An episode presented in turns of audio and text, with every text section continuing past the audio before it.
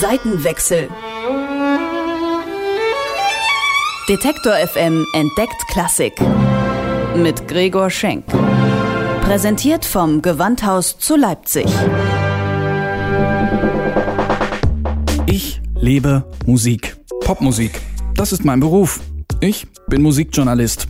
Aber was ist da drüben? Auf der anderen Seite. E-Musik?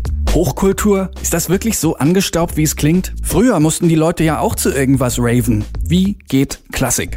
Das will ich rausfinden. Deswegen gehe ich dahin, wo Klassik gelebt wird. Ins Gewandhaus. Zeit für einen Seitenwechsel. Heute die Architektur eines Konzerthauses.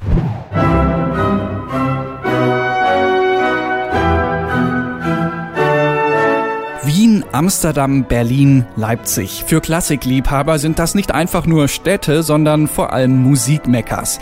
Das liegt auch an den Konzerthäusern, mit denen sich diese Städte schmücken. Und die machen nicht nur äußerlich was her, auch der Klang in den Sälen ist ziemlich gut. Deswegen können sich Architekten von Konzerthäusern aber nur bedingt austoben. Dessen ist sich auch Rudolf Skoda bewusst. Er war der Chefarchitekt beim Bau des Gewandhauses. Wenn man also einen Konzertsaal baut und es eine schlechte Akustik, da ist das ein schlechter Konzertsaal. Der kann noch so schön gestaltet sein, noch so gut ansonsten funktionieren. Es ist und bleibt ein schlechter Konzertsaal mit allen Folgen. Das Orchester spielt dann nicht so gut oder klingt dann nicht so gut. Es kommen selten gute Solisten und so weiter. Ja klar, das kennt man ja auch von Rockkonzerten. Da kann das Flair in einer schlauchförmigen Lagerhalle noch so urban sein. Wenn der Sound der Liveband breiig ist, macht's keinen Spaß. Damit's im Konzerthaus also auch gut klingt, arbeiten die Architekten nicht alleine, sondern zum einen mit den späteren Nutzern des Hauses. Beim Gewandhaus war das damals vor allem Chefdirigent Kurt Masur, zum anderen mit professionellen Akustikern. Hier kommt Gewandhausakustiker Hans-Peter Tenhardt ins Spiel. Er berichtet, dass es beim Entwerfen eines Konzertsaals erstmal um das Raumvolumen geht. Das muss so groß sein, dass eine entsprechende Nachhaltzeit sich herausstellen kann.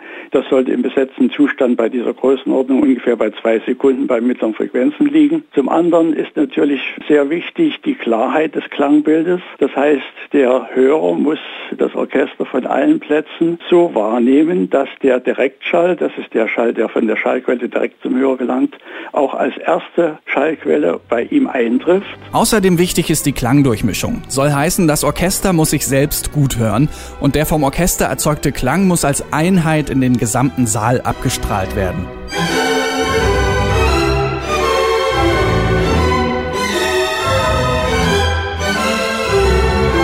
Auch Orchester und Dirigent profitieren also von einem gut gebauten Konzerthaus. Und egal ob altmodisch oder modern, Gewandhauskapellmeister Ricardo Chai weiß den Klang von vielen Häusern auf der Welt zu schätzen.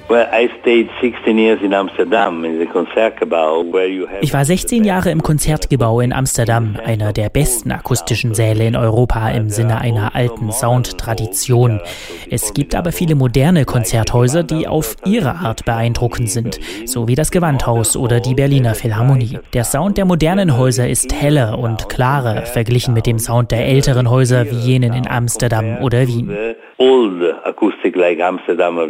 Der entscheidende Unterschied zwischen alten und modernen Häusern ist die Saalgeometrie. In Traditionshäusern wie zum Beispiel dem Wiener Musikverein ist der Saal ein klassischer Rechteckraum. Die Raumakustik in dieser Schuhkartonform ist ein bisschen leichter zu beherrschen. Der Trend aber geht zu polygonalen Sälen. Das Gewandhaus zum Beispiel basiert auf einem hexagonalen Grundriss. Die Stuhlreihen sind wie beim Amphitheater um das Orchesterpodium angeordnet. Sie befinden sich teilweise sogar an der Seite und hinter dem Podium. Damit rückt das Orchester also mehr in Richtung Zentrum des Saals. Architekt Skoda kennt die Vorteile eines solchen Raums. Also einmal hat er also meines Erachtens einen sehr kommunikativen Charakter. Also man kann eigentlich von jeder Stelle fast jeden anderen, auch Besucher sehen. Und eigentlich ist es ja so, wenn man also gute Sichtbeziehungen hat, hat man auch zumindest was den Direktschall anbelangt, der also vom Orchester oder vom Instrument kommt. Wenn das da ist, hört man also auch gut. Außerdem ist die Entfernung zwischen Podium und letzter Reihe nicht ganz so groß wie beim Modell Schuhkarton. Der Nachteil ist, die Wände sind weiter auseinander. Somit braucht der reflektierte Schall länger, um wieder bis zur Mitte zu kommen. Um diesem Problem Herr zu werden, arbeiten Architekten und Akustiker beim Bau eng zusammen. Beim Gewandhaus sah das so aus. Die Architekten haben ein Modell im Maßstab 1 zu 20 gebaut. Anhand dieses Modells haben die Akustiker Messungen durchgeführt und zum Beispiel festgestellt, in einem gewissen hinteren Bereich taucht ein Echo auf. Und das ist ja nun mit das Schlimmste in einem Konzertsaal. Und da mussten wir also die Wandstruktur entsprechend ändern. Und wir haben uns dann also auch ziemlich exakt an die Vorgaben der Akustiker gehalten. Also das ging ja so weit, dass an den Seitenwänden in bestimmten Bereichen eine bestimmte Fläche nach oben oder nach unten gerichtet sein mussten. Deshalb sind wir auf diese Faltstruktur gekommen. Und wer sich schon immer gefragt hat, warum die Wände in Konzerthäusern manchmal so komisch schief und verschachtelt aussehen, dem dürfte jetzt einiges klar werden.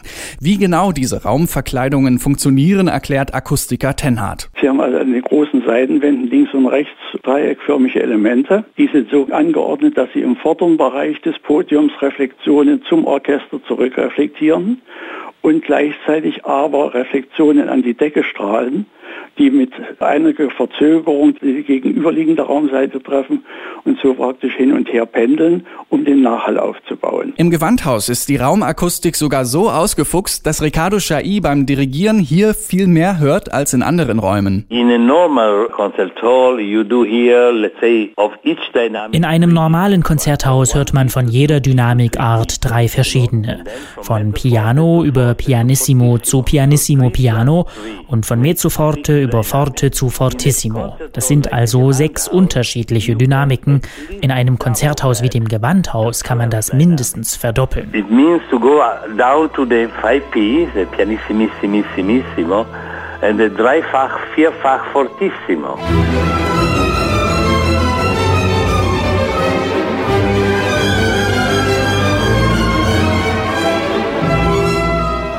Bleibt die Frage, wo man denn nun im Saal sitzen sollte, um das optimale Hörerlebnis zu haben. So eindeutig beantworten kann man das gar nicht, sagt Tenhardt. Wenn ich jetzt zum Beispiel den Dirigenten erleben will, dann ist für mich der optimalste Platz hinter dem Orchester. Oder ich möchte jetzt die Streicher besonders erleben, dann setze ich mich in den vorderen Bereich des Zuschauerraumes. Will ich eine sehr hohe Durchmischung des Klangbildes haben, dann sollte ich mich in das erste bis zweite Drittel des Saales setzen. Auf seitlichen Plätzen wird immer eine Instrumentengruppe dominieren, die ich ja auch optisch besser wahrnehme als andere.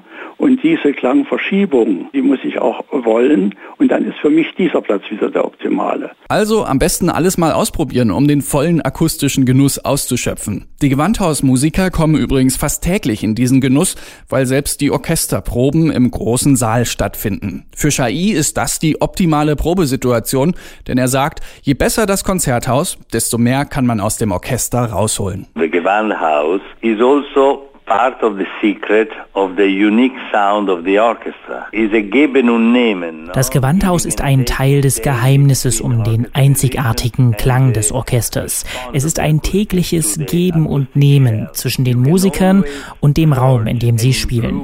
In einer idealen akustischen Umgebung kann man viel mehr aus einem Orchester rausholen.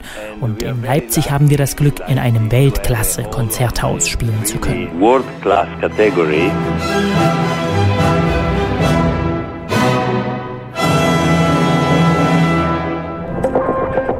Seitenwechsel. Detektor FM entdeckt Klassik. Mit Gregor Schenk. Präsentiert vom Gewandhaus zu Leipzig.